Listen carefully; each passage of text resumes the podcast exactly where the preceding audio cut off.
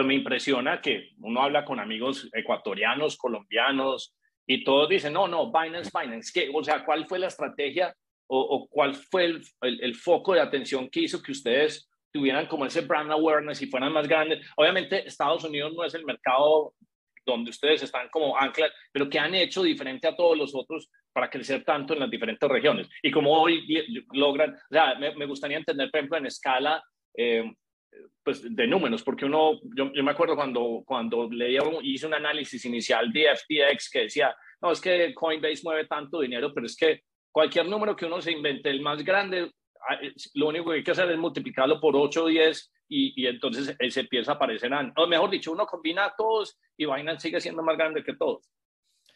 Correcto, a ver, eh, yo eh, simplemente como para dar un poco de perspectiva Binance a nivel global, eh, eh, después del bear market en este momento, el, el último análisis que se hizo, no internamente, sino también pues viendo on-chain data, lo que se ve es que Binance en este momento tiene aproximadamente una participación de 64% del mercado global de criptoactivos. Eh, solamente para darles una referencia, el año pasado, a pesar de que estábamos viviendo o seguimos viviendo un, eh, casi un, bear market que fue bastante duro, nuestra plataforma procesó aproximadamente 5.2 trillones de dólares. Eh, en, en, trades. Entonces es, sigue, y eso, y eso de nuevo en un mercado caído. Entonces hemos llegado a, a procesar en trades aproximadamente 7 trillones de dólares cuando estaba en bull market.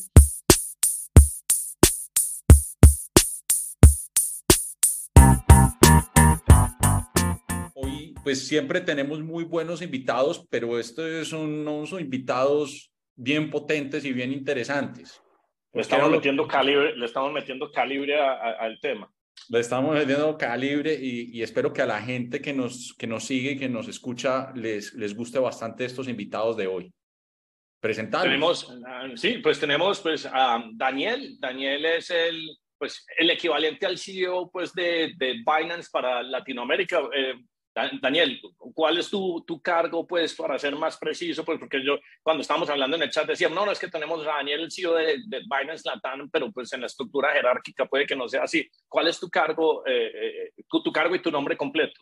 Perfecto, ¿no? Y primero que todo, muchas gracias, Hernán y Darío, por tenerme en el, en el podcast. Eh, un placer poder compartir este espacio con ustedes. Eh, mi nombre es Daniel Acosta y el cargo mío exactamente es gerente general de Binance para el norte de Latinoamérica. Manejo, tengo una responsabilidad eh, sobre Ecuador, Colombia, todo Centroamérica y el Caribe, que son pues bastantes mercados diversos. Eh, y, y, sí, acá un placer estar con ustedes.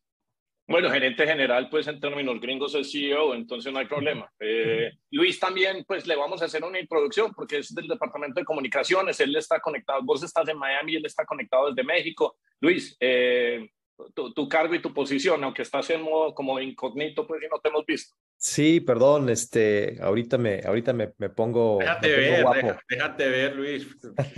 No, es que tomó la, llamada en la cama, tomó la llamada en la cama, entonces todavía no, es que no son, los paisas son, las siete y media en México de la mañana. no son horas, no son horas. Sí, no son horas, no son horas. Eh, eh, bueno, te imaginas cómo me daba duro a mí cuando empezamos con este mundo del trabajo y en Colombia eh, o sea, están abriendo la oficina y están abriendo, sobre todo en Medellín, seis y media, a todas que desayuno de trabajo a las seis y cuarenta y cinco. Y yo pues apenas me estoy quitando la pijama de los ojos a esa hora, a mí me, a mí me, me traumatiza madrugar tanto. Yo, yo, yo, siempre cuento la anécdota de que en Medellín hay tráfico a las 5 de la mañana, cosa que no, que no, no, no, no logro entender.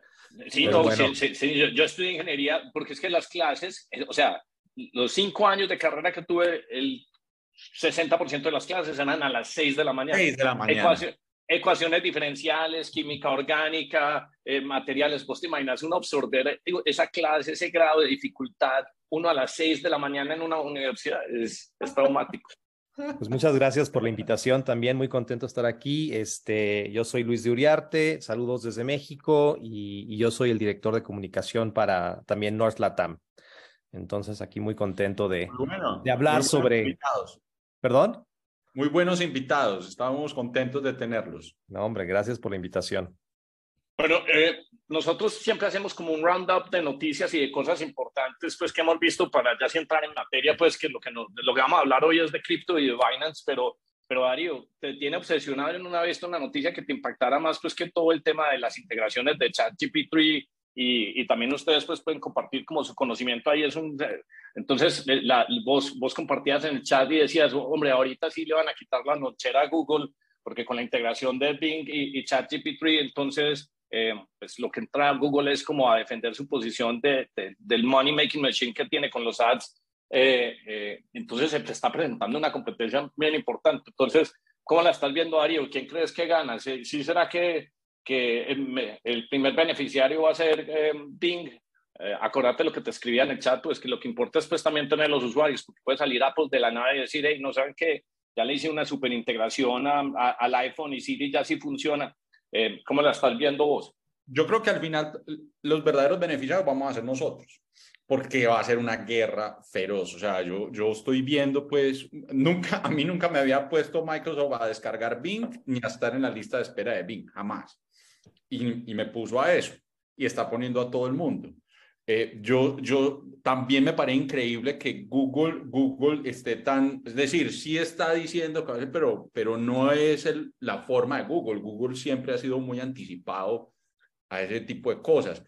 Yo sí estoy viendo un cambio, yo no sé qué va a pasar en un año en esta industria. Yo veo el tema, temas de SEO muy golpeados, yo no sé qué va a pasar con el tema del ads, pues yo, yo siento que la forma de navegar Internet sí va a cambiar porque, porque nos va a poner en un chat y nos va a poner a conversar y a recibir respuestas específicas y no generar búsquedas. Entonces, me parece que sí es como, yo lo comparo mucho con el, con el momento en que Steve Jobs mostró el, el iPhone. O sea, cuando Steve Jobs nos muestra el iPhone, ahí arranca otro, otro, otro, otro mundo. Esto creo que es más o menos lo mismo. Eh, ¿Sabes, ¿Sabes que donde he gastado yo mucho tiempo pues, para hacer la conexión con cripto? Em, em, obviamente, pues mi pantalla principal en el computador es TradingView y en TradingView uno puede escribir unos scripts en una cosa que se llama Pinecrest para pues hacer análisis de, hey, cómo se está comportando X. Ustedes se imaginan el super mega hit que sería donde, por ejemplo, Binance fuera capaz de integrar ChatGPT en, pues en, pues en, pues en la plataforma de trading para uno poder desarrollar sus propios modelos de entrada y salida basados pues en promedios móviles de 50, 200 días, toda la cosa, la mega herramienta. Ya está pues pasando. pero, pero, que sea nativo, pues porque uno no tenga que salir a TradingView a hacer el script, sino que uno pudiera meter ChatGPT. Ya, aquí me estoy saltando, Daniel, y estoy diciendo, hey, esto, porque vamos a hablar del futuro y el pipeline de cosas, pero imagínate una integración así si uno puede meter inteligencia artificial, lo mete uno eh, eh, pues a la plataforma de Binance, entonces uno para qué tiene que tocar todas las otras cosas, pues para qué, para qué necesita uno pues una terminal de Bloomberg, para qué necesita uno digamos que todos los otros tipos de onboard ramps, porque uno tiene un mercado que sencillamente es 24/7, donde uno pues tiene mucho más pues hay más liquidez, hay, hay más dinámica y, y, entonces uno puede escribir un algoritmo y dice, hey, eh, cuando ya sea 8 de la mañana en Japón y Corea, que uno ve, por ejemplo, uno lo ve cuando vos, vos, ves, por ejemplo, que el mercado sube a tal hora. Entonces el mercado tuvo un mini rally, Bitcoin subió, no sé, mil dólares eh, pues de 10 de la mañana a las 4, pero cuando se cierra el, el Nasdaq y, y el Dow Jones, entonces como que se pierde el impulso. Pero el impulso que se ganó por la mañana apenas empieza pues como el, la, la, zona horaria pues, de, de, Asia, o sea, dos horas después, entonces uno vuelve a ver esa cosa subir. Entonces dice, el mini rally que hubo, entonces uno crear algoritmos que le permitan a uno hacer eso, jugando en los time zones, en los sentimientos, la explosión de noticias, pero de una vez integrada en la plataforma, pues para que uno hacer trading, pues tendríamos a más de uno muy curioso, pues pensando como en el futuro de qué se podría hacer. ¿Vos, Daniel, has visto algo en el pipeline o eso es puro eh, non-disclosure no se puede comentar. ¿Ustedes están haciendo algo con, con, pues, con AI, integrándolo para, para, para hacer trading o todavía no, no, todavía no se ve en el horizonte? Pues igual que ustedes, nosotros cuando vemos que empiezan todas estas eh, tecnologías emergentes, lo que estamos viendo es analizando cómo evoluciona y, y, las compañías cómo pueden utilizar este tipo de tecnología. Nada que tengamos que podamos decir anunciar en el pipeline como tal, pero sí lo que hemos visto es cómo viene evolucionando AI y como tú dices, eh, pues ya no es secreto que existen eh, muchas herramientas que le da a la gente la posibilidad de hacer con trading bots algunas ejecuciones de, trading, pero lo que empieza a traer muy interesante eh, funcionalidades y tecnologías como ChatGPT, como tú dices, es, es en el futuro cómo puede hacer toda esta tecnología para analizar no únicamente un chart de trading, sino eh, ¿Cómo puede esa tecnología, por ejemplo, mirarte movimientos macroeconómicos que, que no tiene un, trader tradicional el tiempo de estar mirando a todo el, eh, pues, eh, constantemente para tomar una decisión? Entonces, aunque no, es decir, existe nada todavía, todas las compañías están viendo ese tipo de tecnología y, bueno, que, ¿cómo va a ser esa evolución? Y como ustedes decían, el, es muy interesante el movimiento de, Microsoft con ChatGPT. Hay que ver ahorita con esa respuesta de Google cómo empieza a evolucionar y qué otros jugadores eh, empiezan a entrar. Yo, por ejemplo, no he escuchado nada eh, en este momento de, de, qué ha pasado, por ejemplo, con IBM, con, con Watson, que tenía tanta tanta atracción anteriormente, pero ahorita no se menciona mucho. Entonces, súper interesante todo lo que está pasando y pues nosotros como líderes de industria viendo cómo evoluciona esta tecnología y, qué, qué, valor nos puede traer. Yo en el chat siempre menciono que va a ganar, pues no el que tenga el mejor nombre, sino el que tenga dos componentes, el que tenga los mejores datasets, pues para entregar y capturar la información y el que tenga la mayor capacidad de compute power. Entonces, si uno se pone a hacer la cuenta de que estos manes le están pagando 100 mil dólares mensuales a Amazon, pues imagínate si uno no tiene los data centers. Pero ya si saltemos pues a, a, cripto, cripto, em, eh, eh, preguntas personales que me gusta hacerle a, la gente. Viste, vos, ¿qué estabas haciendo antes? Daniela Costa, ¿qué estaba haciendo antes? Que terminó, o sea, eh, ¿eras fan de cripto? ¿Qué estabas haciendo? Que terminaste pues terminando pues, para, para, para dar pues con este puestazo que tenés en, en, en Binance. ¿Qué estabas haciendo antes? ¿Por dónde estabas dando vueltas en el mundo? Sí, yo eh, duré los últimos 10 años de mi vida en Mastercard. Eh, tuve diferentes eh, roles como vicepresidente de un área de tecnología, luego servicios de procesamiento, luego fue vicepresidente de todo lo relacionado a productos empresariales.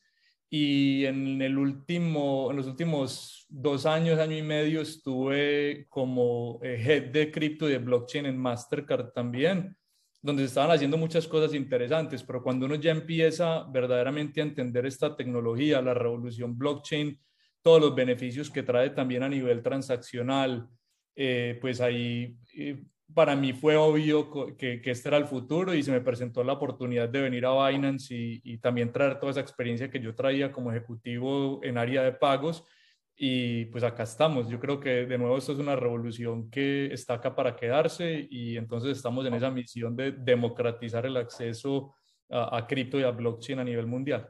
Bastante que, que, hayas estado en Mastercard y que te vengas a eh, eso, eh, eh, eso, eso, mismo eso mismo iba a decir yo y qué interesante pues que estaba liderando cripto pues en, en, en Mastercard si Mastercard ser unos expertos en cripto me imagino que la decisión casi que agnóstica donde ellos dijeron hay que meternos en cripto era simplemente porque empezaron a ver una medición, primero en volumen de, billete eh, eh, transado, digamos que, no sé, en un periodo de tiempo, pero lo otro es, eh, me, supongo que la otra medida era adopción de billeteras. Entonces, si hace 10 años había tantas personas con X cantidad de billeteras, ver que hoy en día por lo menos 300 millones de personas tienen X cantidad de wallets, pues me imagino que será el, detonante para que eh, pusieran a alguien que fuera experto en tecnología y le bueno, lidérenos esto en Mastercard y por eso fue, que me imagino que terminaste haciendo eso, bajo esos factores de decisión, pues, o algunos de los elementos, pues, que, que, que me imagino que los llevaron allá para Mastercard, porque no las, las compañías, pues, como se dicen, los incumbents, pues, normalmente no son muy muy prestos a adoptar nuevas tecnologías, pero si están viendo algo, me imagino que ese es el elemento pues, que los causa reaccionar. Uno lo puede ver claramente, o sea, Amazon compra ChatGPT y a las patadas o a trancazos le toca a Google decir, no, nosotros también tenemos BART. Eh, entonces, el nombre más horrible pues, que se les pudo haber ocurrido. Sí, de, acuerdo. O sea, en los últimos años nosotros, eh, o lo que se había visto en la industria de pagos en general, era que un tema era toda la revolución con criptoactivos como Bitcoin, que pues tenían, decir, un rol un poco de, decir revolucionario, de venir a tratar de eh, hacer una disrupción en lo que es la moneda y cómo se crea la moneda, pero también lo que empezó a ver eh, el ecosistema de pagos en general, las eficiencias que podía traer en temas de transacciones. Eh, internacionales, por ejemplo, con monedas estables, donde ya no era simplemente especular que iba a haber un cambio de una moneda, sino, bueno, como un, token que tiene un valor eh, que está atado al dólar, por ejemplo, puede utilizar la infraestructura de blockchain para moverse mucho más rápido que la infraestructura actual. Entonces ahí era parte de lo que se estaba haciendo, investigar cómo con la tecnología se podía eh, pues, eh, modificar o mejorar esos procesos. Y adicionalmente también justo nosotros en, en Binance en este momento tenemos un partnership eh, grande con Mastercard donde sabemos que, por ejemplo, en los diferentes mercados los comercios todavía no están eh, disponibles o, dispuestos a recibir un pago con criptomoneda porque no lo entienden muy bien. Entonces ahí también tenemos un partnership donde ya tenemos un producto en Brasil, en Argentina y se vienen pues algunos otros países en el pipeline donde ya teniendo una tarjeta, por ejemplo, Mastercard y teniendo un wallet en Binance donde tienes un balance en cualquier tipo de criptomoneda, tú puedes ir a cualquier establecimiento y ejecutar una transacción como si fuera una tarjeta normal.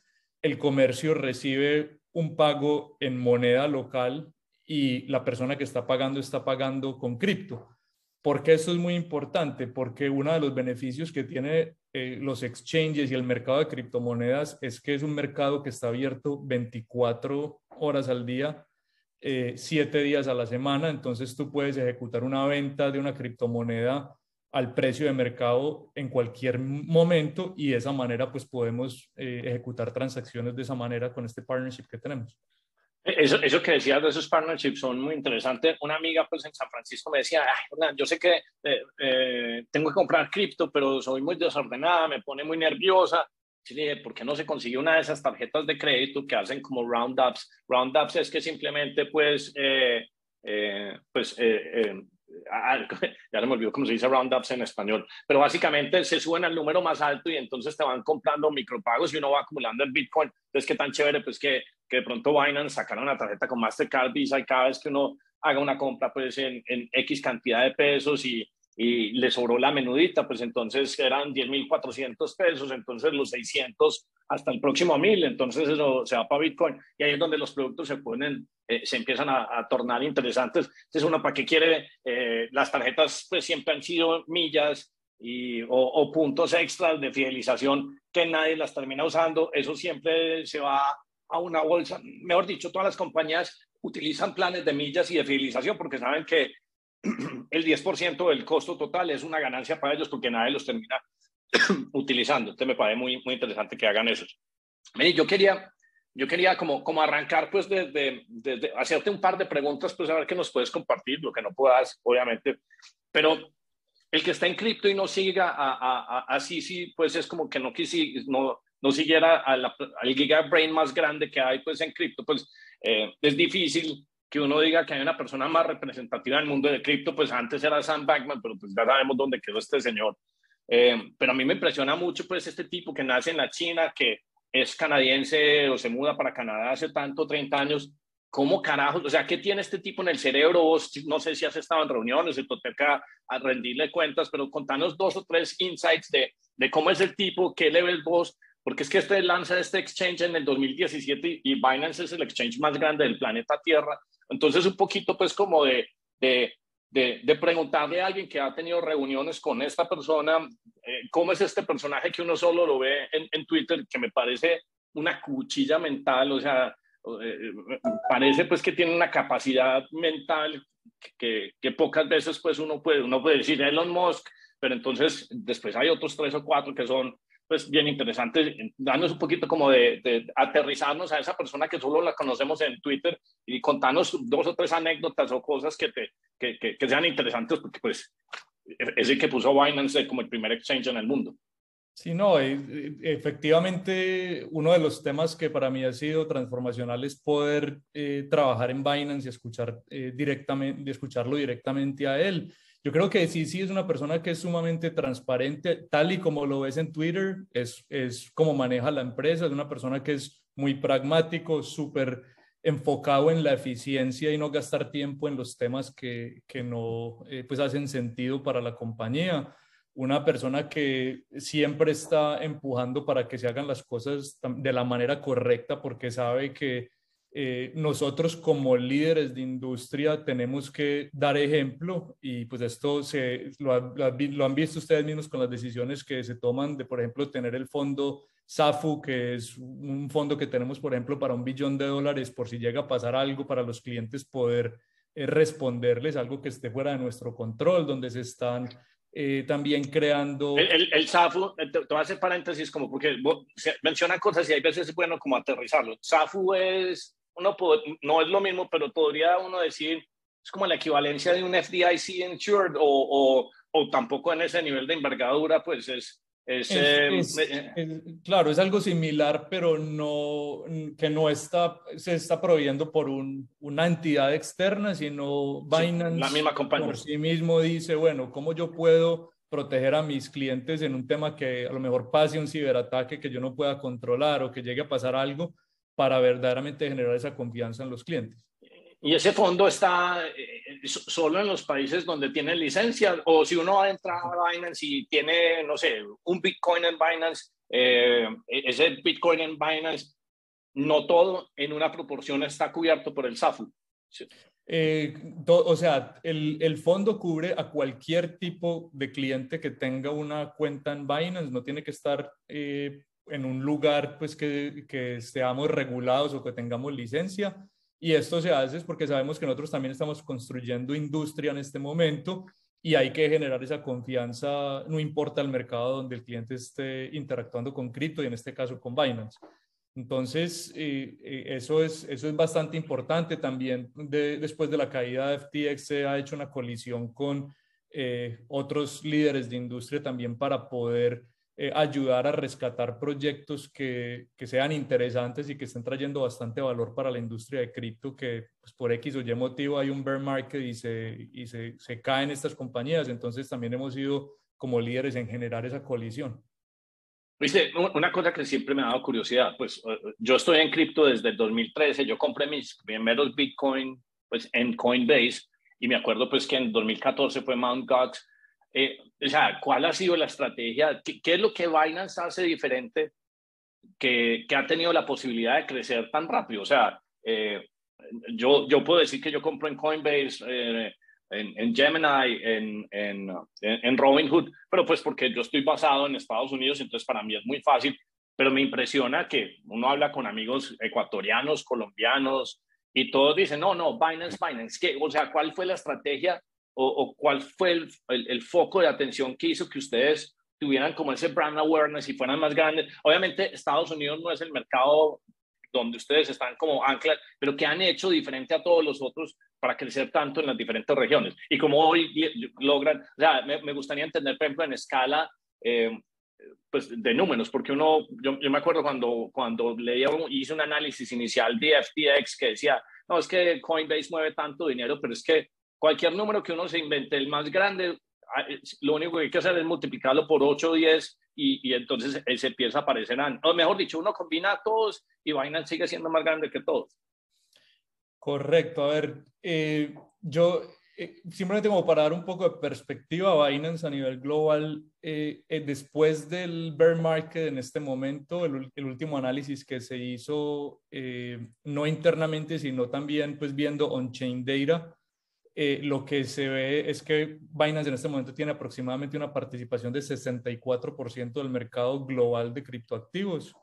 Eh, solamente para darles una referencia, el año pasado, a pesar de que estábamos viviendo o seguimos viviendo un, eh, casi un, un, bear market que fue bastante duro, nuestra plataforma procesó aproximadamente 5.2 trillones de dólares. Eh, en, en, trades. Entonces es, sigue, y eso, y eso de nuevo en un mercado caído. Entonces hemos llegado a, procesar en trades aproximadamente 7 trillones de dólares cuando estaba en bull market. Eh, y si bien yo no eh, fui parte de Binance en los primeros años de crecimiento exponencial que tuvo la compañía, operamos en 180 países ¿Y cómo logra Binance hacer esto comparado, por ejemplo, a un exchange como Coinbase? Eh, nosotros tenemos, primero que todo, pues para que la gente entienda, los exchanges tienen dos maneras de interactuar con los clientes. Uno, por ejemplo, es el cliente cuando ya un exchange tiene presencia local y es decir, regulado y ya tiene lo que se llaman eh, rampas fiat de on y off ramp, es cuando la gente tiene la facilidad desde su propia cuenta bancaria comprar directamente al exchange. Y hay otro modelo que también tenía Binance que contribuyó mucho para el crecimiento global, que era el mercado P2P. ¿A qué me refiero con el mercado P2P? Las plataformas como Binance también eh, cuando no tenían esta capacidad de tener eh, eh, conexión directa a los bancos para que la gente pudiera comprarle directamente las criptomonedas, nosotros tenemos una solución que es cloud-based, donde háganse de cuenta que es como un eBay de cripto. Donde... Es, como, es como el local bitcoins que, que lo usaban mucho aquí en Colombia.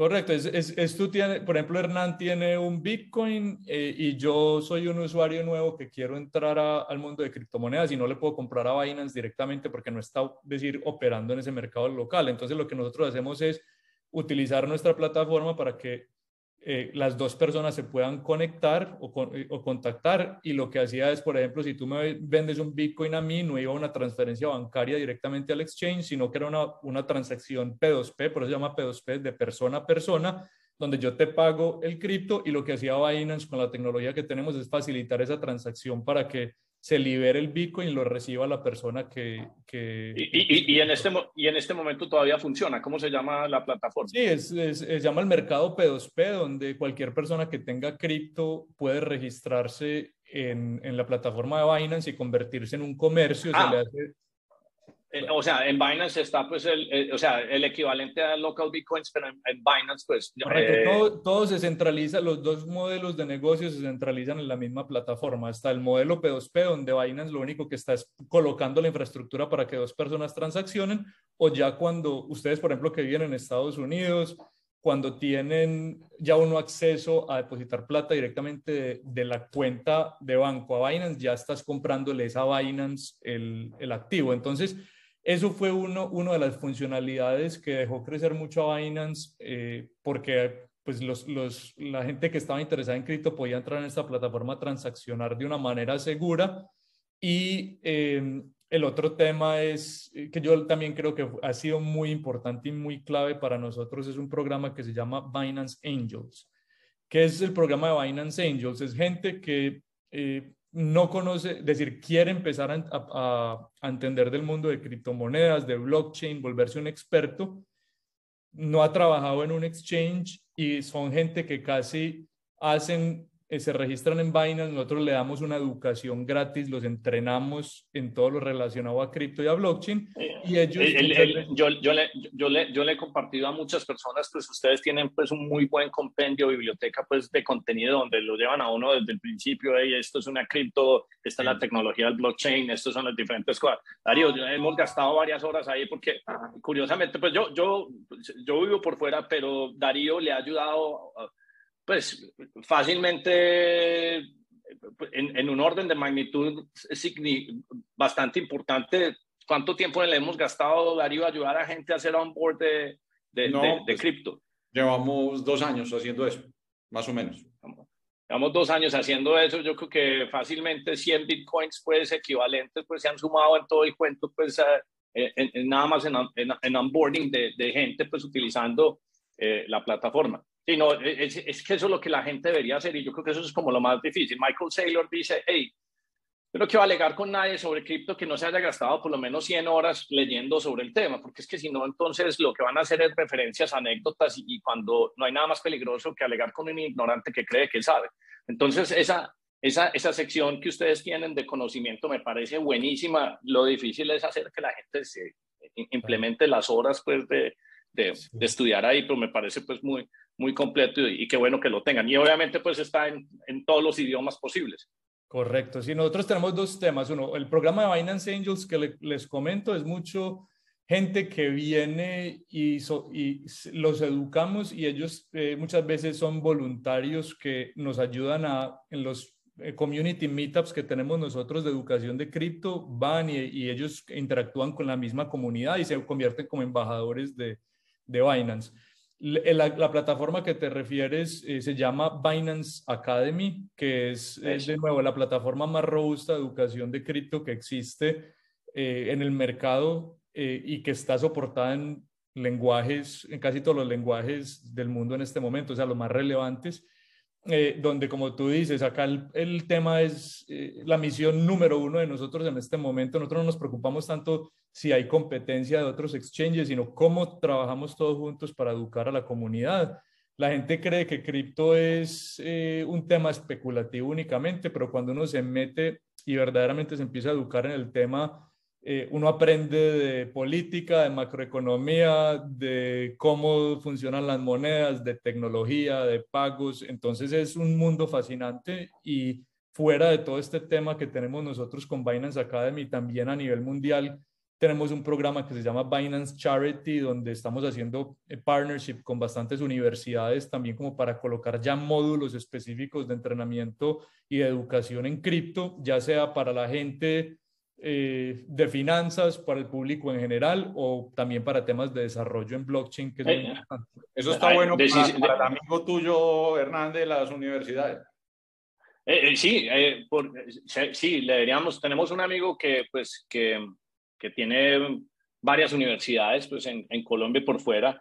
Y, yo siempre le he dicho, hermano, es que usted tiene que enseñar es clase de Amazon, de YouTube, pero pues si uno va a dar clase de criptografía, pues ¿de quién quiere aprender uno? Pues del mago que está en, en, el exchange más grande, pues es que no es lo mismo, pero clases de criptografía y eso podría ser bien interesante, pues eh, eh, opción. De pronto hacemos una conexión o si él oye el podcast, pues que está en el chat también, decimos, hey, aquí te estamos haciendo el guiño, imagínate clases de criptografía en tu universidad, no vamos a revelar el nombre, pero, pero, pero sería, sería, bien, sería bien chévere. Pues Daniel, y ya pasando como a, temas más tangibles, entonces, de tu región, ¿Cuáles son los dos, tres países más importantes? Yo sé que me habías dicho que México, ustedes están en México, pero Bicho es, digamos, que tiene una presencia muy fuerte. ¿Por qué no nos hablas un poquito como de los volúmenes eh, eh, en, cuanto, en cuanto a países? Yo no sé si es Panamá, si es Colombia, si es Venezuela. ¿Por qué no nos das un poquito de los matices, pues, en la región de cuál es el país que está creciendo más y, qué te toca hacer? O sea, si por ejemplo es Colombia, eh, ¿Qué les toca hacer el proceso de llegar y hablar con un Bancolombia, onda vivienda y decir cómo, hacen el, on-ramp con, con estas entidades? Danos un poquito como de color en, en los países de la región, porque la gente sigue creyendo que cripto es una cosa de, de, Japón y Corea del Sur y Estados Unidos, y de pronto Rusia o China, pero no se dan cuenta pues que, que hay un volumen importante de crecimiento en esta región y me imagino que lo mismo debe estar pasando en África pues también. Sí, no, en la región de América Latina es simplemente recalcar que Binance es el exchange número uno también en América Latina, en, en todos los países. Tú lo dices, hay mercados como México donde ah, hay mayor competencia, pero donde también nos estamos posicionando nosotros muy bien. Y nosotros lo que, lo que estamos haciendo es eh, viendo también cómo evoluciona todo el tema de regulación en los diferentes países. Por ejemplo, en Colombia, en los últimos dos años, se había lanzado una iniciativa que eh, se llamaba el Sandbox y que fue un sandbox eh, que se generó por la superfinanciera y la UIAF, donde lo que querían era, bueno, cómo antes del país tomar una decisión de cómo regular una industria que va a ser tan importante para el futuro, cómo lo hacemos de una manera responsable, entendiendo y no simplemente tomando una decisión que nos vaya a, pues a cortar ese beneficio que tiene Colombia. Para los que no saben, por ejemplo, Colombia hoy es el país número 15 a nivel mundial en adopción de cripto, no en Binance como tal, sino a nivel general de adopción de criptomonedas y esto le trae unas ventajas enormes. Este, pero, pero 15 es un número significativo, porque si somos 176, 180, 15, pero eso no, eh, pues, ese dato, por ejemplo, yo no lo sabía. Darío, vos es que 15 es una velocidad. yo, sí, percibía que Colombia, pero no tenía pues la clasificación. No sé cuál es el país en Latinoamérica, si lo puedes decir, que, que, está más arriba. Sí, por número de población y, y, también cómo ha venido evolucionando temas de regulación y legislación en general. Por ejemplo, Brasil eh, también se ha convertido en un monstruo de país donde eh, hay mucha adopción de cripto, incluso no es únicamente los exchanges, sino ya muchos bancos digitales están ofreciendo, dándole la opción a, los usuarios de poder comprar no todo un suite de criptomonedas como tiene Binance, que tiene más de 300, 350 proyectos que, pues, de criptomonedas que nosotros vendemos, pero ya hay entidades que están, eh, decir, ofreciendo Bitcoin y Ethereum, a ver cómo le funcionan a los clientes y ahí es donde se está viendo también una adopción muy masiva. En América Latina eh, está Brasil, Argentina también es un mercado que tiene una opción de cripto y una cultura blockchain súper bonita que, que, viene eh, agarrando bastante tracción. Y después de ahí está Colombia eh, pegado también, donde en Colombia veo mucho emprendimiento de cripto fuera de decir de únicamente el, tema de especulación, sino compañías ya empezando, por ejemplo, a ver cómo tokenizan eh, activos reales de empresas, cómo utilizan el blockchain para traer eficiencias, por ejemplo, en el real estate, que, eh, y en la parte de NFT está tomando también como bastante relevancia. Y volviendo como al tema de, entonces, ¿qué hacemos nosotros en los países? En, Colombia, por ejemplo, esa, ese sandbox, lo que hizo el regulador fue eh, nueve exchanges eh, les dio la posibilidad de hacer el partnership con una entidad bancaria. Nosotros en este caso lo, lo habíamos hecho con Da Vivienda, donde se dejó que se hiciera una conexión eh, directa entre los bancos y los exchanges para que, por ejemplo, si yo tenía una cuenta de vivienda y tenía una cuenta en Binance, pudiera desde mi banco eh, hacer un depósito para comprar cinco criptomonedas y lo que ellos querían entender era cómo, es ese, cómo era ese movimiento, si había algún riesgo, cómo era la protección al cliente, cómo estaba el tema de, de control de, por ejemplo, el lavado de activos, para, para ver cuando hagan una regulación, eh, pues cómo, cómo esos aprendizajes se pueden reflejar en una regulación. Y ahorita lo que estamos nosotros después de completar ese sandbox, que fue un piloto muy controlado, donde pues nosotros la base de clientes que tenemos es muy grande, pero esto era una, una base de clientes controlada de hasta 5.000 usuarios no más que podían eh, facilitarse en el sandbox. Y ya ese sandbox llegó a, a, completarse en diciembre del año pasado, donde ya se cerró, se pasaron todas las conclusiones y ya lo que nosotros estamos esperando es que hay un proyecto de ley que se está debatiendo en el Senado en, en los próximos meses y estamos viendo a ver, bueno, qué pasa con esa regulación, a ver si si ya tenemos, decir, una luz verde para saber cómo operar en el mercado eh, basado a lo que, pues, a lo que esta ley, eh, se, pues, que lo que se ponga en esta ley. Qué bien. O, sea que, Darío, ibas a decir algo. No, yo, yo tengo una pregunta, pues, que está de pronto relacionada. Eh, teniendo en, o sea, no sé si tienen información sobre el caso del Salvador. O sea, qué tan qué tan potente y qué tan apropiado ha sido la adaptación precisamente de, de las cripto o de Bitcoin en el caso de, El Salvador. Sí, yo, mejor dicho, la pregunta es de remesas, pues, o sea, ¿dónde has visto que se esté comportando pues el flujo de remesas en cripto eh, en los otros países de la región similar a El Salvador?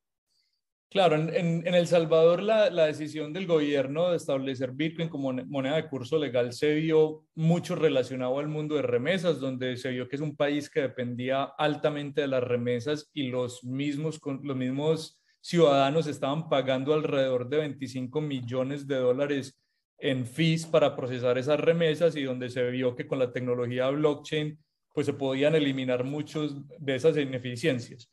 Entonces... 25 millones de dólares costo financiero. Sí, solamente pagando en fees de intermediarios. Y otro, y otro dato muy interesante que la gente no ve fuera de esos fees es la seguridad de la, de la ciudadanía, porque lo que pasaba en El Salvador con las pandillas de la Mara Salvatrucha antes era que, háganse de cuenta que Hernán tiene la mamá en El Salvador y iba y le mandaba su remesa por, la, por los mecanismos tradicionales, para no decir nombres. Eh, y cuando la persona, eh, decir la mamá iba a recoger o la abuela iba a recoger esa remesa a un punto físico, lo que pasaba es que estas pandillas ya sabía que ella estaba recibiendo una remesa cada 15 días y lo que hacían era le cobraban una extorsión, un peaje, diciéndole usted me tiene que dar 10% de esa remesa cada vez que se la entreguen o si no, no le garantizo su seguridad. ¿Y cómo viene la blockchain y cripto a revolucionar todo el tema de remesas? Pues con la, desde la comodidad de la casa, una persona que tenga internet y que tenga un wallet, puede tener un exchange, un wallet como Trust Wallet, que es un, un, wallet independiente, y simplemente la persona le puede mandar su Bitcoin, lo recibe y ya con este tipo de alianzas que nosotros estamos haciendo, que les decía, por ejemplo, con Mastercard, lo que puede hacer la persona es sacar su tarjeta, ir a un cajero o hacer un pago. O en muchos de los casos en El Salvador que ya puedes pagar con Bitcoin, ni siquiera tienes, tienes que hacer eso porque ya puedes ir con esa misma remesa a cualquier comercio y pagarle en cripto directamente. Es que ese tema de las remesas es bien interesante y normalmente cuando la gente habla de cripto, eh, digamos que lo hace muy descontextualizado y todo el mundo asume que eh, el resto del mundo se comporta como en Estados Unidos, donde, pues, donde la gente, pues, son 350 millones de personas, 200 pues están en el sistema bancario, 150. Pues en El Salvador resulta que menos del 10% estaba bancarizado. Y entonces cuando vos adoptas una cosa como, como pues simplemente remesas a través de Bitcoin y una billetera, pues entonces El Salvador, puede que el rango esté equivocado, pero El Salvador son 10 billones de dólares que reciben en remesas, pero eso es casi que el 50% del Producto Interno Bruto. Al no pagar el fee de transferencia, se ahorran un 10%. Ese 10% va como ingreso adicional a, al, crecimiento del producto, del Producto Interno Bruto de un país. Entonces, Salvador pasó a tener, digamos que otros 500 millones de dólares de ingresos adicionales simplemente porque cortaron un fee.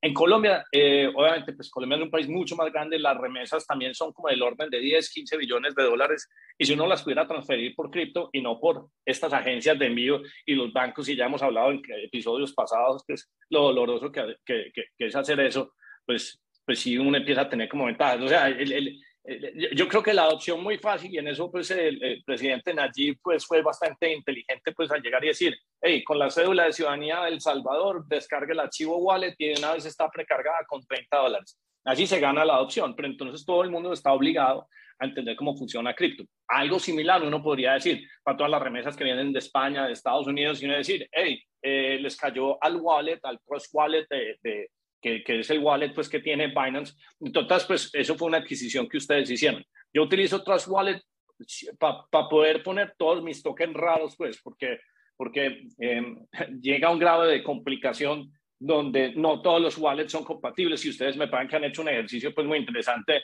en, en, en, ser compatibles con la mayor cantidad de blockchains. Y otra cosa pues que me da mucha, mucha tranquilidad y es que pues desafortunadamente pues en estos países nuestros pues uno ya no debe andar con, los wallets en el celular, eh, porque pues por temas de red.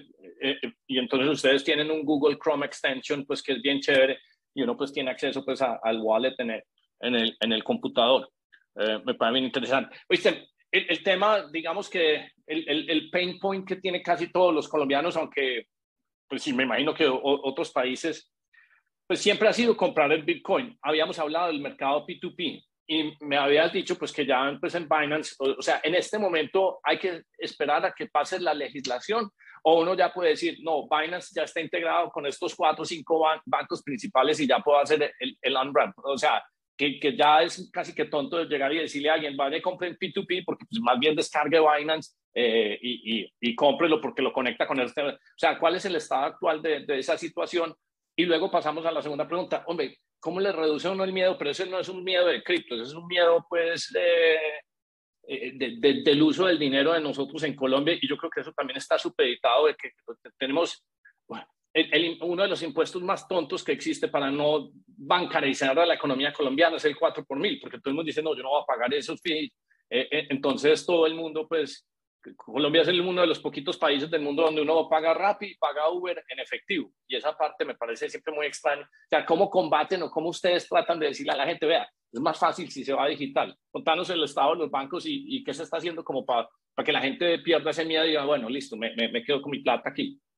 Sí, no, efectivamente, eh, lo bueno después de que terminamos el sandbox es que ya, ya en este momento nosotros eh, estamos pudiendo recibir eh, compras directamente desde las transferencias bancarias. Eh, ya soportamos todos los bancos en este momento. Todos los bancos. Sí, ya está en este momento. O sea, eh, y, esto, y esto porque esto lo volvemos clip después en TikTok. O sea, tiene que ser un mega buñuelo el que todavía vaya y compre, o sea, que quiera comprar Bitcoin, la moneda que sea, y no lo esté haciendo a través de Binance, es porque simplemente le da pereza leer la parte de la integración. Sí, hay un tema de educación que hemos venido eh, pues, haciendo a los clientes porque muchos que, por ejemplo, abrieron una, eh, una cuenta en Binance el año pasado, hicieron una transacción P2P y no sabían que la funcionalidad estaba lista, eh, pues lo seguían haciendo por ese método o simplemente pues tenían ahí el Bitcoin y no habían vuelto a hacer transacciones porque no querían volver a interactuar, decir, con con otra persona, pero ya eh, está disponible, así que invito a los, a los, a, los, usuarios de Binance a que utilicen la funcionalidad, ya lo pueden Entonces, Banco Colombia da vivienda, Banco de Bogotá. Eh, Desde, hay, hay, una solución de transferencias bancarias que no es que nosotros tengamos que hacer una integración con cada uno de los bancos, sino que funciona igualmente como cuando tú vas y compras a cualquier comercio, como que estuvieras comprando en Amazon, donde puedes hacer una transferencia de cualquier banco eh, eso ya lo tenemos disponible y entonces... Con tarjeta, de, crédito, con tarjeta de crédito, puede, pero más se puede, se, puede, se puede hacer con tarjeta de crédito o directamente una transferencia bancaria eh, hacia, hacia el exchange para comprar. Entonces esa parte ya la tenemos y simplemente lo de la regulación y lo que nosotros estamos esperando que, que pase eh, con la ley es, es, en términos de cumplimiento nosotros cómo manejar pues toda la operación de mercado, pero eh, ahí estamos eh, pues como muy eh, a la expectativa de qué pasa. Darío, ¿sabes qué deberíamos hacer? Deberíamos hacer un, mini live y, y, gastarnos un millón de pesos comprando cripto en Binance, o sea, hacer el proceso, abrir la cuenta y subirlo. Y así compramos y esto fue lo que tuvimos que hacer. Obviamente, pues sin revelar las claves pues, y los passwords y nada, pero deberíamos hacer un, un mini demo en un próximo de estos, hombre, porque yo creo que eso es cómo funciona, cómo se hace, eh, y sobre todo, dependiendo de la persona que haga, le, le, va eliminando como, como, como, como riesgo al cuento. Viste, el otro elemento, eh, pues uno cuando abre una cuenta de, de, banco en Colombia, pues le piden a uno hasta referido, pues usted quién es, de dónde viene. Eh, ¿Por qué crees que si en un banco te piden toda esa información, pues, y, además los bancos deciden hasta echarte o no, ¿por qué crees que a la gente le da como tanto miedo llegar y decir, hey, voy a hacer mi KYC, que quiere decir Know Your, your Customer. O sea, ¿por qué es tan difícil para la gente llegar y decir, hey, voy a dar mi información si normalmente la están dando en un banco para todo? ¿Por qué es tan difícil, como digamos que superar esa barrera mental? ¿Qué, qué crees que pasa ahí? Sí, nosotros, y nosotros hemos visto que pues en el mundo de cripto hay dos, dos tipos de, de, personas. Están eh, las personas que ven los exchanges casi como una extensión del banco que le está dando un acceso a todo el mundo de criptomonedas, donde eh, no es que se le pida toda la información al cliente inmediatamente para entrar a Binance. Lo que nosotros hacemos es, obviamente, dependiendo del nivel de compras que tú vayas haciendo en el exchange, se te pide diferente información. Entonces, para registrarte se te pide nombre, email, eh, y digamos que cuando un, un, cierto monto, ya nosotros también como... Eh, queremos como exchange ser uno de los canales para masificar cripto, entendemos que también es un tema de cuando ya se pasa de cierto monto transaccional, digamos de dos bitcoins, algo así, ya tú tienes eh, la capacidad de tener que hacer preguntas adicionales para proteger el país también contra tema de lavado de activos.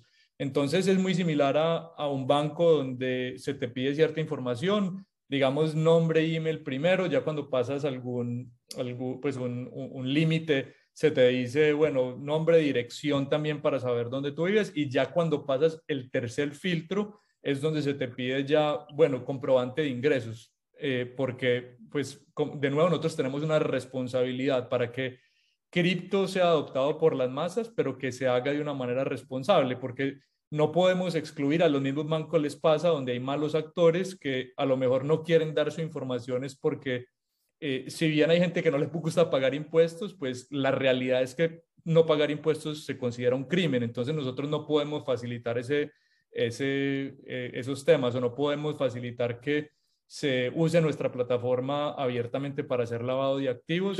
Por eso se meten esos filtros. Y otro tema que yo también le recomiendo mucho a los clientes es que el dar tu información antes te trae seguridad adicional. Imagínense la, cantidad de clientes que pueden tener una billetera con un exchange global, que salen muchos, que te ofrecen un rendimiento eh, muy bueno, no te piden KYC. ¿Y qué pasa cuando una plataforma de esas colapsan? ¿Cómo tú vas a probarle a las autoridades de que tú eras el dueño de esa cuenta para que... Por un email y ya. Sí, claro. claro. ¿Qué pasa cuando hay una extorsión que, que, puede pasar en muchos casos donde tú tienes una cuenta con un exchange, le ibas a vender una criptomoneda a alguien y te, estafaron o te pusieron una pistola en la cabeza por exagerar acá y tú vas y reportas a, las autoridades y ellos no tienen cómo pedirle la información al exchange porque no tienen cómo identificar si tú eras verdaderamente el dueño de esa cuenta. Entonces hay, temas de seguridad y lo que yo le digo es la gente eh, tiene que entender que, si queremos que cripto sea eh, adoptado por las masas, ese es un requerimiento que se tiene que hacer. E-, eventualmente hasta conectados con un Muisca estarán ustedes o todavía no les tocado hacer eso. Nosotros, nosotros eh, validamos eh, algunas bases de datos como la registraduría para saber que la persona es real, se hacen chequeos cuando se toma el selfie para saber que la persona es la misma y esta tecnología va mejorando. Nosotros, por ejemplo... Viste, lo del selfie es muy charro porque en estos días un amigo estaba haciendo eso y me dice, huevón, es que la foto tiene que ser de tantos megas. Entonces nos, nos tocó aprender cómo en el, en el iPhone subirla a full cantidad de megas, pues cosas que le pasan a uno y que uno las va resolviendo como amigo. Y hay veces simplemente uno las comparte y dice, ah, me, me, me, pues me pasó esto pues para hacerlo de la pues eh, el face recognition y todo eso. Yo sé que te interrumpo, pero, pero me dio mucha risa porque tuvimos que utilizar un iPhone 14 para poder capturar la foto con los píxeles y los detalles, pues. Sí, es, es un tema que la tecnología va mejorando, se va ajustando y también los, los criminales se evolucionan y se las ingenian a ver cómo pueden hacer bypass de estos sistemas. Entonces nosotros con nuestro equipo de investigaciones y de seguridad es un tema constante de evolución de la tecnología también para, para proteger el ecosistema y eso es muy importante. Por ejemplo, la semana pasada estuvimos en Colombia eh, dándole un entrenamiento general a, por ejemplo, la, la super eh, financiera, las diferentes superintendencias, eh, incluyendo la de turismo, atendieron una sesión para entender cómo se manejaba el crimen y las investigaciones en blockchain, porque nosotros incluso se hizo un entrenamiento a la policía para que ellos puedan entender cómo, cómo generar un caso cuando hay un crimen con blockchain. Y por qué esto es importante porque estamos acabando ese mito de que es que cripto eh, lo utilizan solamente para temas criminales. Y donde se mostró, por ejemplo, con Chainalysis, que fue parte del evento, que a nivel global menos del, del 0.5% de todas las actividades de cripto son ilícitas. Entonces ahí tenemos que ayudar mucho como industria para acabar eh, toda esa, esa reputación negativa que se le había dado sin tener conocimiento a la industria. Okay. Oye, una de las preguntas, yo tengo dos preguntas más, Darío, y ya después si vos, pues, para, que no nos pasemos más de la hora. Daniel, en este, bear, en este bear market, en las regiones pues, de las que estamos hablando y que vos controlás, eh, ¿qué, ¿qué, está pasando con los stable coins? O sea, la gente se pasó de Bitcoin, Ethereum para stable coins y cuáles son los stable coins que más eh, se, se, utilizan? ¿Es Tether, es USDC, es la de Tron? ¿Por qué nos contás un poquito qué, qué, está, qué está haciendo la gente con los stable coins en este, en este momento?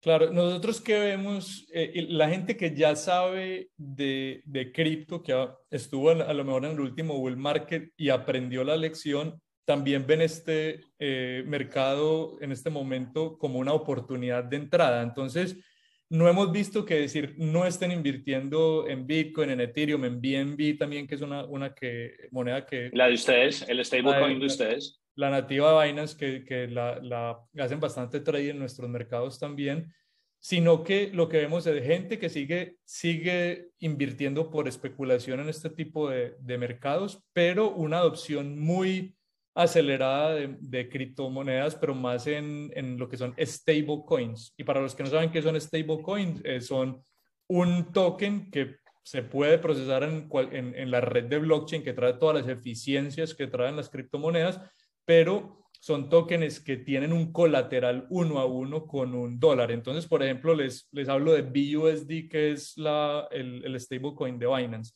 Es una es, una, eh, es un token que es emitido por Paxos, una compañía que es regulada en Estados Unidos y donde nosotros a través de, de ellos tenemos eh, un colateral cada vez que se genera un token en el blockchain, hay un dólar de respaldo en un banco que es completamente auditado por las autoridades en Estados Unidos. Entonces, lo que ha visto la gente es eh, y acá un ejemplo, por ejemplo, el, el, año pasado en Colombia tuvimos una devaluación más o menos del 14%, el peso argentino se cayó contra el dólar 40% el, el, el año pasado, entonces la población también lo que ha venido haciendo es cómo utilizan los rieles de, de cripto y de blockchain para protegerse contra la inflación y muchos compran estos stablecoins porque les parece un mecanismo mucho más transparente que ir a una casa de cambio tradicional. Tú cuando vas a una casa de cambio, ir a comprar, a comprar dólares, ¿cuánto me van a ofrecer? ¿Me van a negociar? ¿Tengo que llevar efectivo para comprar los dólares? ¿Me pongo en riesgo? Y la gente ya lo que ve es, bueno, si en un exchange yo puedo entrar inmediatamente a comprar el dólar al precio del mercado y desde la comodidad de mi casa comprarlo y ahorrar una porción de mi salario eh, en dólares digitales, lo están haciendo de esa manera. Y, ese, y ese es un punto, yo creo que ese es, sobre todo para los países latinos, que, a mí me parece que Colombia hace un buen ejercicio en control de inflación, o sea, el Banco de la República, son muy responsables pero vos tenés una Argentina y un Venezuela y casi siempre la gente dice, no, me voy a comprar Bitcoin, entonces lo que voy a hacer es jugarme la lotería pero, pero un argentino va a preferir toda la vida tener dólares, pero eso por esas ventanillas donde es tan difícil.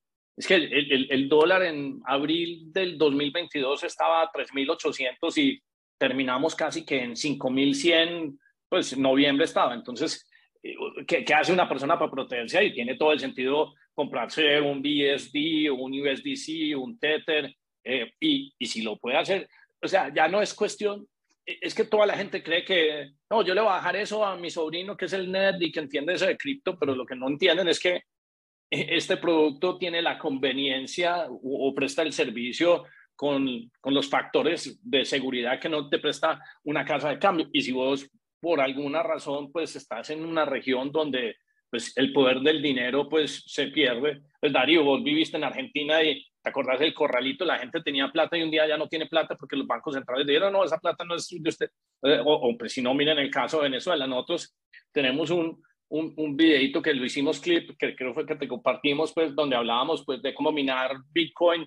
Adivina cuál es el país que más views tiene ese video específico. Es Venezuela, pues, pues, por las circunstancias que todos conocemos. Entonces, me parece, pues, uno de los mejores casos de uso, uno llegar y decir, pues uno, ¿para qué dólares en una caja fuerte si eventualmente, supongamos que la situación del país se trastorne por cualquier factor y te tengas que ir a emigrar, pues tu cuenta de Binance la puedes acceder en cualquier parte del planeta, pues y luego la monetizas y la convertís pues en la moneda local o, o habrá una tarjeta pues donde uno pueda gastar en USDC. Eh, entonces me parece, eh, me parece bien interesante. Y en volumen, pues obviamente la nativa es BUSDC, pero, pero en, en, en stable coins, pues en los por países, ¿cuál es como la más popular o, la distribución es como muy pareja? Binance había, hizo una cosa el año pasado que lo que nos dábamos cuenta era que cuando la gente entraba a, a Binance y, por ejemplo, miraba el precio de Bitcoin, eh, para los clientes era muy difícil tener cinco, por, cinco monedas estables. Entonces, el precio de Bitcoin contra Tether, el precio de Bitcoin contra USDC, contra BUSD, contra... Entonces era muy difícil. Entonces lo que nosotros hicimos es, cada vez que entra un depósito a Binance, Binance soporta Tether y, y, y lo que hace es que el resto de las stablecoins, cuando tú haces un depósito hacia Binance, convierte inmediatamente a BUSD y ya le da la opción cuando la gente quiera sacar el dinero de Binance, si lo quiere volver a convertir a USDC o cualquier otro tema, eh, pues o cualquier otra moneda, le damos esa opción de hacerla. Entonces, eh, si nosotros en nuestro exchange vemos un volumen alto de BUSD, pero de nuevo, eso es yo creo que más lo que la decisión del cliente de con qué stablecoin se siente más eh, confortable. Y, y otro tema importante de lo que decías es, yo considero que la mejor manera de una persona empezar a entrar y a entender del ecosistema blockchain es a través de las stablecoins porque estás entrando, estás comprando un dólar, sabes que no tienes ningún riesgo de, volatilidad y puedes empezar a, entender cómo utiliza una billetera de cripto.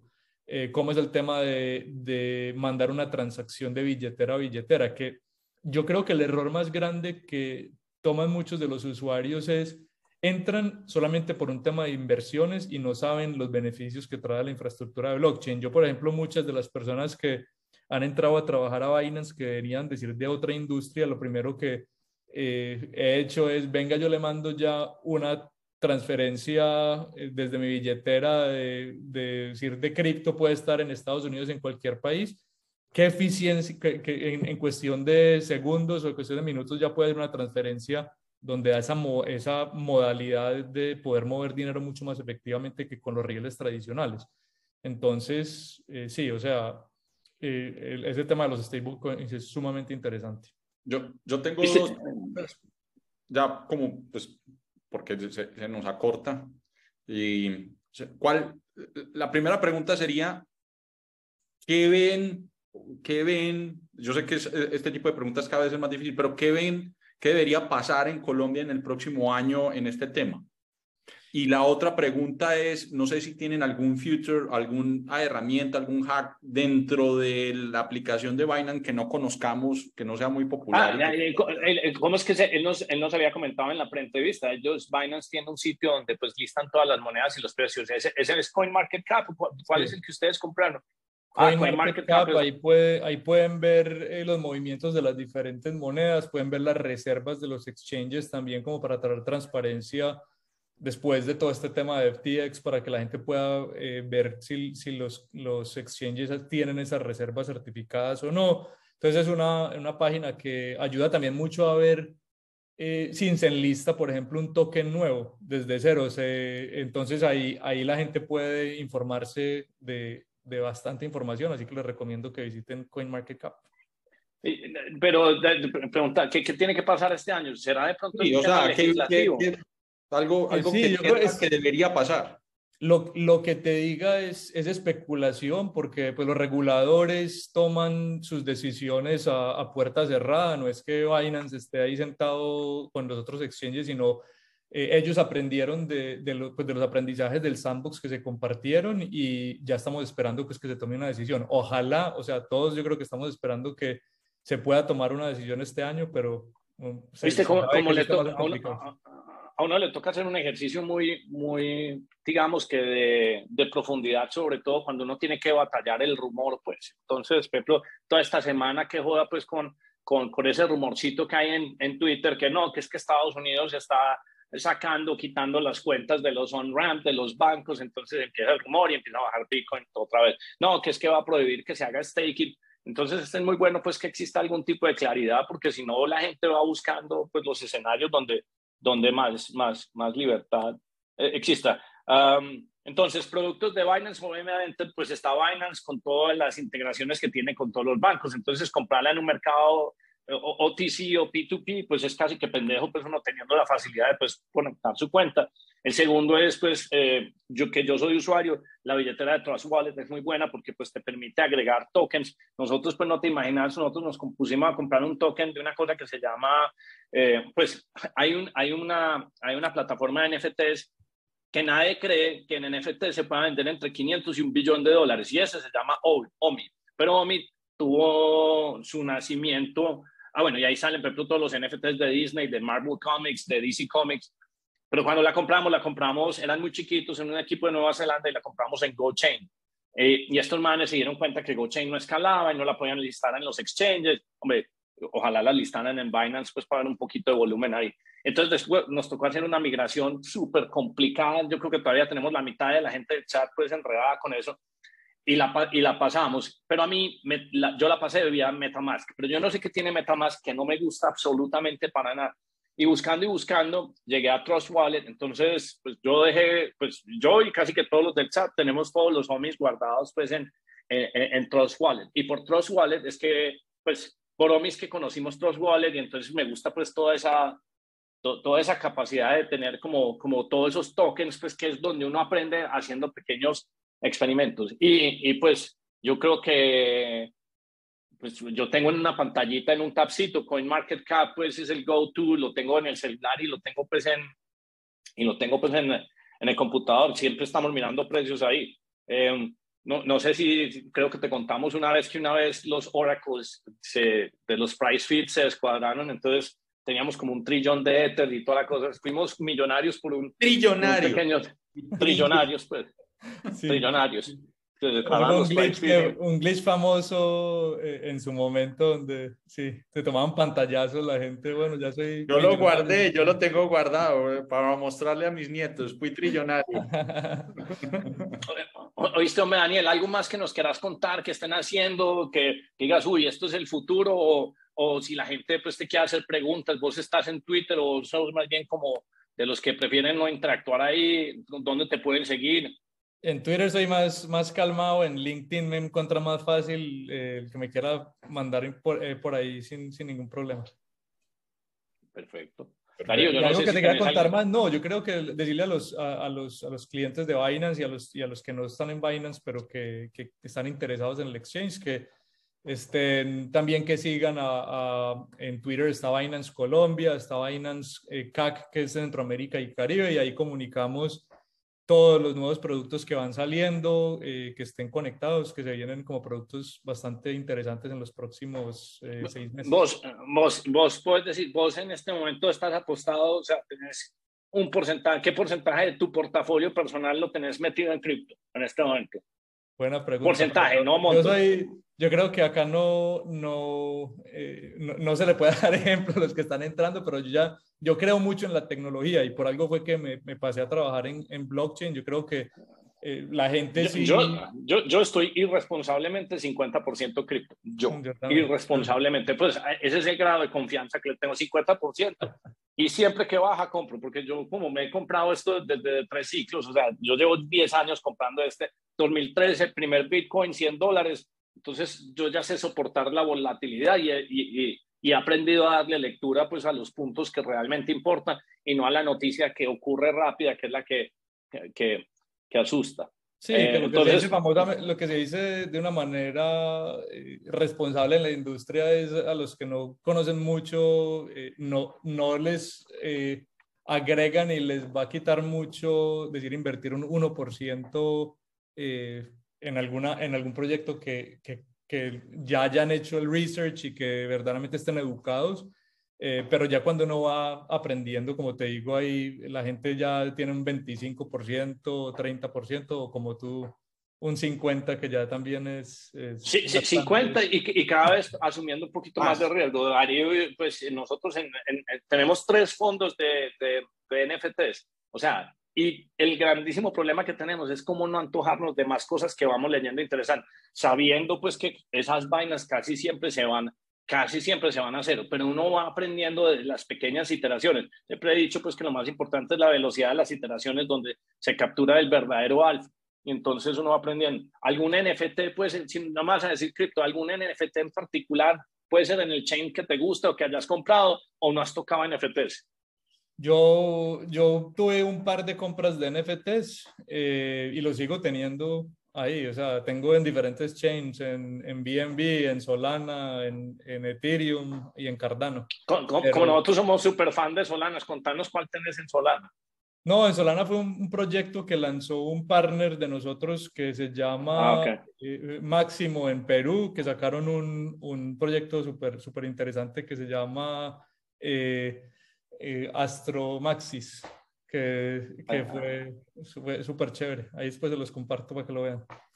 bueno, no está... Darío, ¿qué más se te ocurre, hombre? Daniel, eh, pues ya sabemos, te seguimos. Eh, eh, yo espero que la gente haga muchas preguntas en la zona de la descripción. Eh, pues de, de comentarios y, y, obviamente pues luego van a salir los clips pues para, para, una, para TikTok y ahí, y ahí hay mucho feedback.